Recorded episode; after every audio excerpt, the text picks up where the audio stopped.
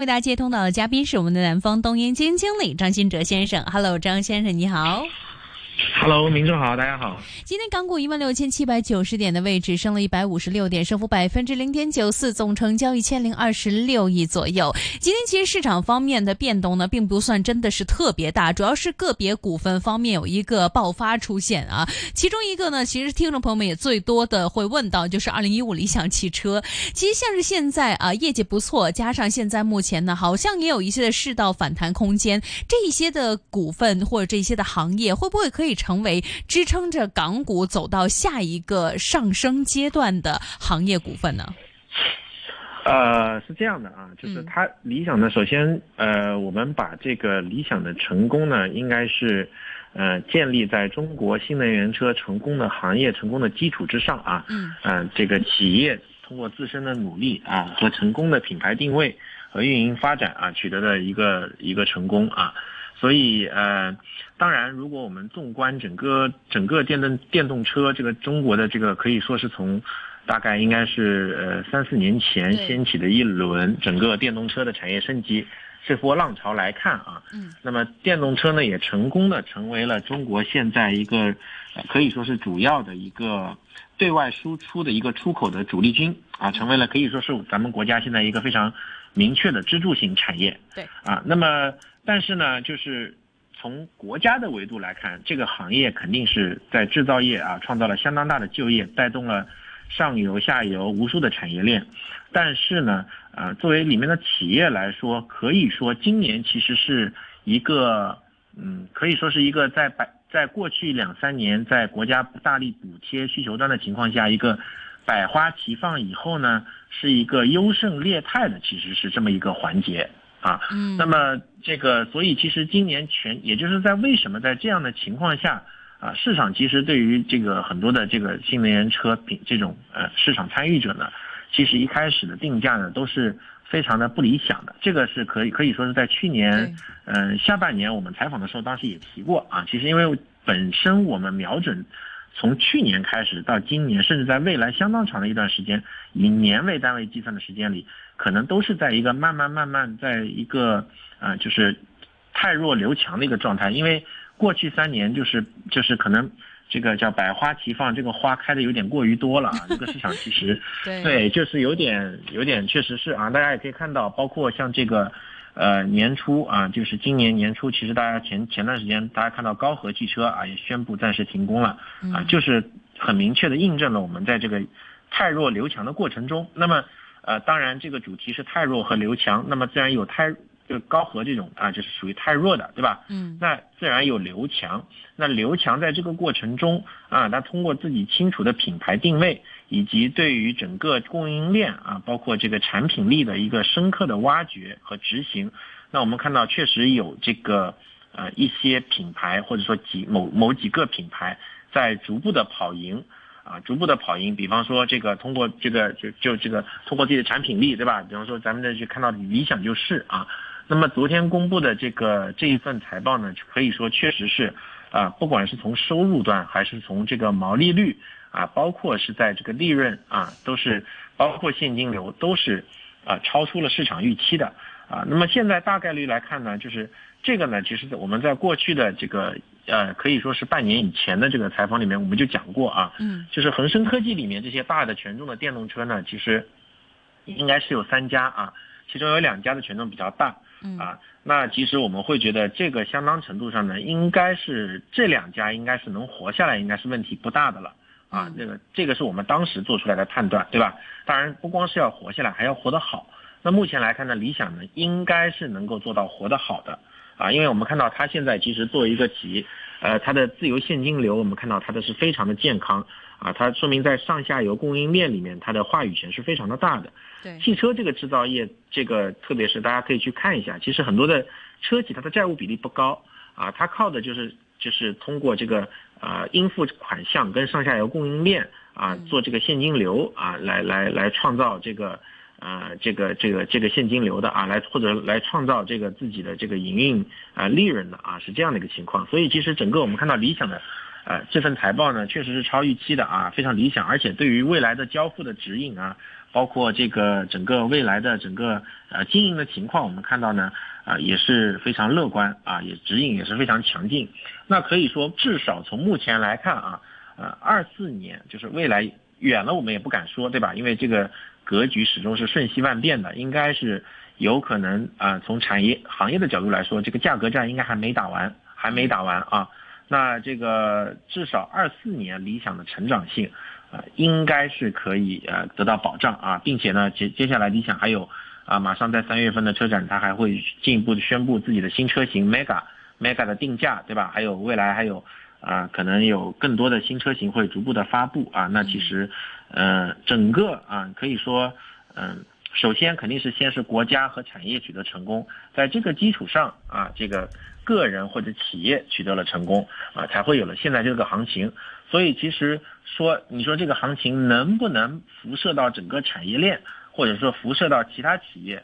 我觉得，呃，要不能去宽泛的去这么线性的外推啊，线性的外推是绝对是不可取的。就是我们还是要客观清醒的认知，在这个行业里面，它的这个中间环节的这个这个这个出清，仍这个叫中间这个过剩的产能出清仍然没有完成，仍然没有完成。包括这个品牌的这个胎弱刘强也没有完成啊，嗯，所以还是要留一分清醒，留一分醉吧。OK，好的。那么今天当然除了这一个个别股份以外呢，还有其他的一些的股份走势呢，还真的算是不错。主要也是今年这二零二四年世界移动通信大会啊，其实做出了不少的一些的好公司的一个业绩，或者说相关的一个表现信息。当中包括这个半导体方面的股份，今天看到上海复旦方面涨两成以上，中芯也涨超一成。呃，主要也是呃国资委方面最新也召开了 AI 赋能产业换新，以及刚刚提到的这个移动通。通信大会等等啊，都给到世界上看到，在未来二零二三年的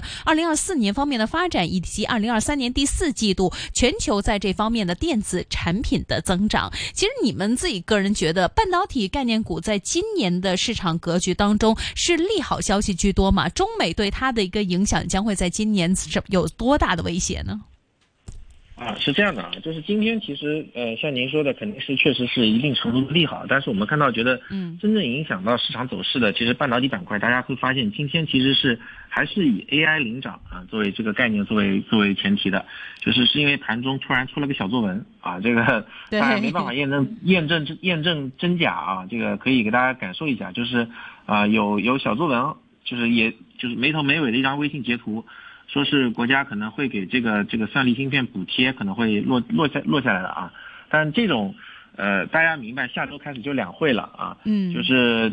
就是就就是通常两会前这种啊某一个个别行业的补贴的小作文会非常的多啊，会非常的多啊。这个我还记得去年两会前应该是记得没错，应该是新能源的什么电力火电啊，呃呃新能源的绿电的补贴啊，呃这个还是火电的补贴啊，没说是要下，结果。迟迟的都没下啊，绿电的补贴。那么今年我们看到是讲算力啊，算力芯片的补贴啊，这个，呃，这个这个当然我们做投资还是要基于基本面啊，这种消息没有落地前呢，呃，它永远只是传言啊，我我不能基于它对于做出一个什么分析啊。但是如果从这个全年的产业格局来看的话啊，现在至少全球有一个很明确的趋势就是什么呢？就是在全球范围内内来看，现在的高端制程，因为 AI 芯片就肯定是未来的，就是全球主要的投资这个方向。那么 AI 芯片主要聚焦在高端制程，那么高端制程呢，肯定是没有问题的，肯定是没有问题的啊。它是在一个需求爆发的阶段。那么成熟制程，我们现在看到呢，这个产能多少是有点过剩的，成熟制程。嗯。但是啊，作为成熟制程的领军代表啊，这个晶圆代工，中国呢？呃，他们咱们始终有一个叫国产替代的一个概念在啊，所以相对来说呢，啊会好一些。但是呢，啊大家不要忘了，在全球大的环境下，成熟制成的这个产能还是过剩的，还是过剩的啊。而高端芯片是供不应求，这一定程度上也印证了科技的重要性，啊科技科就是它的这个啊专利技术和科技水平的重要性。那么由此可见啊，那么刚才。呃，明哲也说了啊，那么中美博弈，那么毫无疑问啊，我们我们之前也提到过，今年全年就是肯定是从头到尾的一个政治选举大年啊，啊，这个四月份韩国大选啊，六月份是欧洲议会大大改选啊，这个这个这个欧洲的立法会啊，有我们现在看来很可能是呃往右转啊右倾啊，那么美国呢现在呃也是这个年底大选，所以这个可以说啊这个这个就是中外博弈啊，它这个。大国竞争肯肯定是今年就是不变的主题，不变的主题。而美国最终美国大选，不管是共和党还是现在的民主党，他们对于就是中国意志，就是中国发展的决心，都一定是非常坚决的。啊，这个可能唯一的区别就在于哪呢？特朗普上台可能会。比较张扬一些啊，就是我直接给你加关税，对吧？啊，我把要把你现在所有对我美国出口的产品加史无前例的高税啊，这是特朗普的说法。但但民主党呢，他可能就暗搓搓啊，联系小兄弟啊，做联盟啊，压制我们的，给我们做进进行技术封封锁啊。所以其实本质上呢，嗯。我们对于自己的这个芯片，或者说可以说芯片现在已经变成了一个民族支撑支柱的一个，呃或者说民族复兴的一个重要的行业。那可以由此可见呢，咱们国家呢对这个行业的支持肯定是不会不会少的啊。这个所以可以说今天的政策这种小作文不是空穴来风，对吧？它确实有基础。但是呢，大家也要明白，就是这种科技硬件的创新，它不是一朝一夕。它也不是一，就是不是一朝一夕，今天我心血来潮，我给你啊砸无数的钱啊，它就能堆出来的。它是需要呃，可能是一代人或者说是呃，就是坚定不移的、持续的、长期努力才会有的一个东西。所以呃，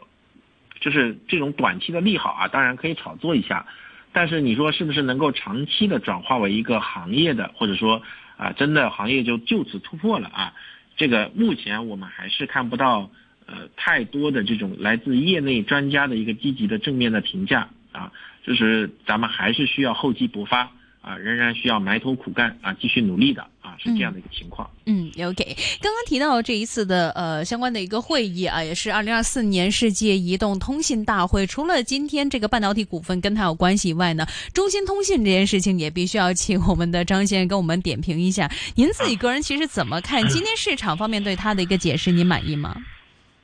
呃，说实话，其实中兴通讯呢，作为中国的一个老牌的，就是通信运营商，它一个蓝筹股啊，就是它其实在过去，我们其实觉得，我一直觉得它以前之前那个前段时间啊，确实价格有点低了啊，跌得比较恐慌。呃，这个如果不因为这个六 G 啊，可能也因为其他的基站或者说这个什么各这个那个的新闻，它或者说是因为大家炒作这个国企啊，那可能都会上来啊，都会上来。所以其实今天呢，我只是觉得这个所谓的六 G 啊，这个网络协作合作这个签署呢，只不过是给了他一个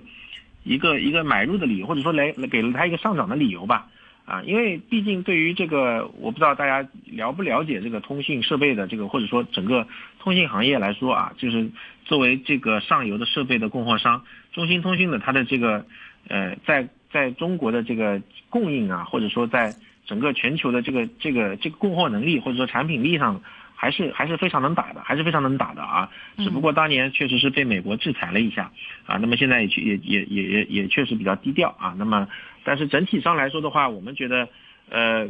就是现在的现在谈六 G 啊，更多的可能只是一个概念，因为我不知道大家有多少用户真正的感受到了五 G 给大家带来的红利。对吧？就就说实话，你现在 因为其实现在就是互联网，就是现在的现代的这一层技术发展到今天啊，就是呃硬件的给大家带来的这种边际的效能的改善，其实已经开始放缓了。这也是我们为什么我们说的，就是我们判断未来的五的五年可能会是地缘政治，不光是今年大选年结束以后啊，地缘政治可能都不会好。为什么呢？就是因为我们来自于上一轮科技革命、互联网革命给大家带来的生产力的贡献，或者说给大家消费者带来的生活的确实的改善，它的体验边际边际效应啊越来越弱了，越来越弱了。从三 G 到四 G，你可能是一个很明显的跨越，对吧？从三 G 最开始只能传输这个图片啊，呃，最开始两 G 啊只能有文字，对吧？到后来有声音，到后来有图片，到最后现在有视频了，对吧？但是四视频就是作为四 G 网络的终点了，四 G 到五 G 呢，就是这个这个这个大家的感受好像不是特别明确明确，是为什么呢？因为本质上呢，五 G 其实对于你的基站的密度啊是有一个投上游的投资有极高极高的要求。啊，那其实这个，所以五 G 要做大规模的商用，这对你上游的投资要提出的可能是在四 G 的规模上，规模上超出什么，呃，不只是一倍两倍了，甚至是十倍以上的投资，这个是非常非常非常难做的啊，甚至说六 G 六 G 对它要比五 G 的要求还要高。那最关键的问题来了，谁来投这个钱？哪来这么多钱？嗯，所以这个，所以现在就是我们可以看到。啊，有很多国家可能现在啊会去抢标准啊，可能是因为在呃科技竞争的情况下去抢制定标准、抢技术，但是真正落地到投资，我觉得依然要经过很长很长时间的这个这个这个推演或者考量，因为确实没钱，全世界政府都没这么多钱，对吧？那么其次呢，就是需要有爆款的应用出现，顺应每个时代的应用出现。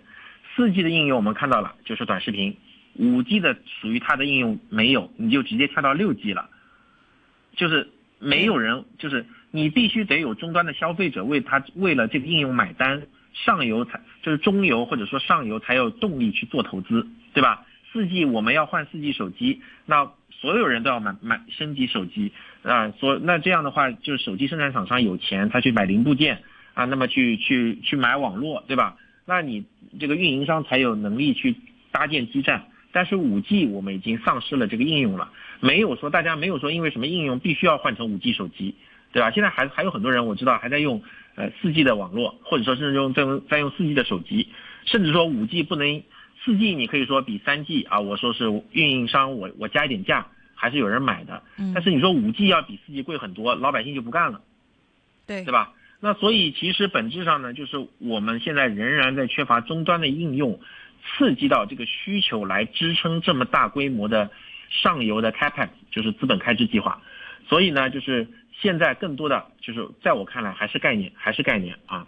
嗯，OK。那最后几分钟的时间呢，也想问一下张先生。其实刚刚提到个别板块，也是今天呢短时间方面的一个短期走势。你们其实从呃今年二零二四年开始观察到了现在，港股也在二月底这样的一个段时间呢，回到了一万六千七这样的一个方向。你们其实认为今年对于港股而言，机会在哪里呢？呃，这一点其实我我我我们在之前的这个论述里面，我们之前的这个几次采访里面，我们都有论述。因为包括我还不知道大家还记不记得，就是之前在跌破一万六到一万五千八左右啊，我跟大家说应该是越跌越有信心了，对吧？那么现在从这个程度上看，大家也应该也是得到印证的。那么我们觉得港股现在到现在这个程度啊，就是今年的主要机会呢，还是在于指数，甚至说可以说是在中国主要的呃大的机会啊。嗯，还是在于这个指数的炒指数的节奏的把握，可能会比个股更好一些，因为现在整个市场它的这个整个中国股市的筹码结构它是混乱的啊，它是极度混乱的，就是你搞不清楚哪一些板块是这个哪一些票是因为这个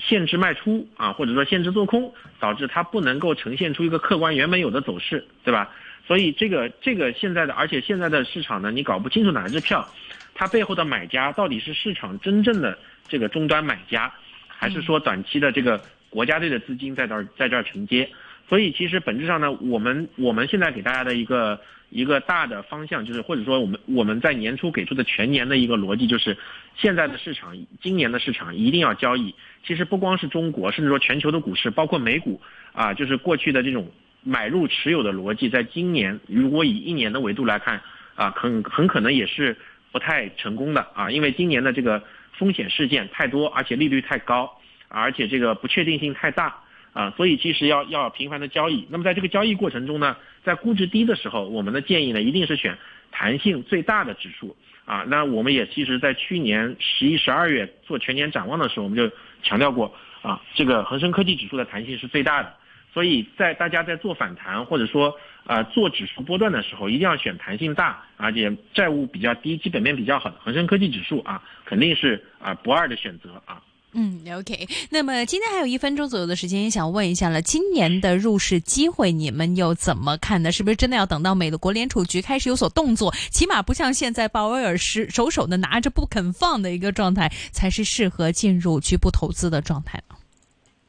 呃，如果是长期持有的话，我建议大家再等一等。嗯、啊，如果是短期交易的话，我觉得觉得就现在的时机就就适合大家去做波段交易了啊，是这样的一個一个大的判断啊。嗯嗯，OK，那么大家也要注意市场方面的风险之余呢，也可以多留意我们专家朋友们的最新剖析。那么今天我们的一线金融网时间差不多了，欢迎大家继续关注我们的香港电台普通话台。非常谢谢我们今天电话线上的嘉宾呢，是我们的呃张先生跟我们进行的专业分享。再次谢谢我们的张先生的专业剖析。鋼鐵股股份，您个人持有吗？没有，谢谢。好的，谢谢您的分享，我们下次再见，拜拜，张先生，拜拜。好，那么以上是我们今天张新哲先生的分享，以及我们一众专家朋友们的剖析啊。那么大家注意呢，市场方面虽然今天的个别表现算是不错，但是对于整体后市的发展呢，还是需要更多的观察。像刚刚专家朋友们对个别板块的一个深入剖析，大家也可以纳入为未来考量的范畴之一。那么明天下午四点时段，我们的香港电台普通话台一线金融网将会有我们的王华 Fred 以及我们的溫鋼城先生的出现。明天再见。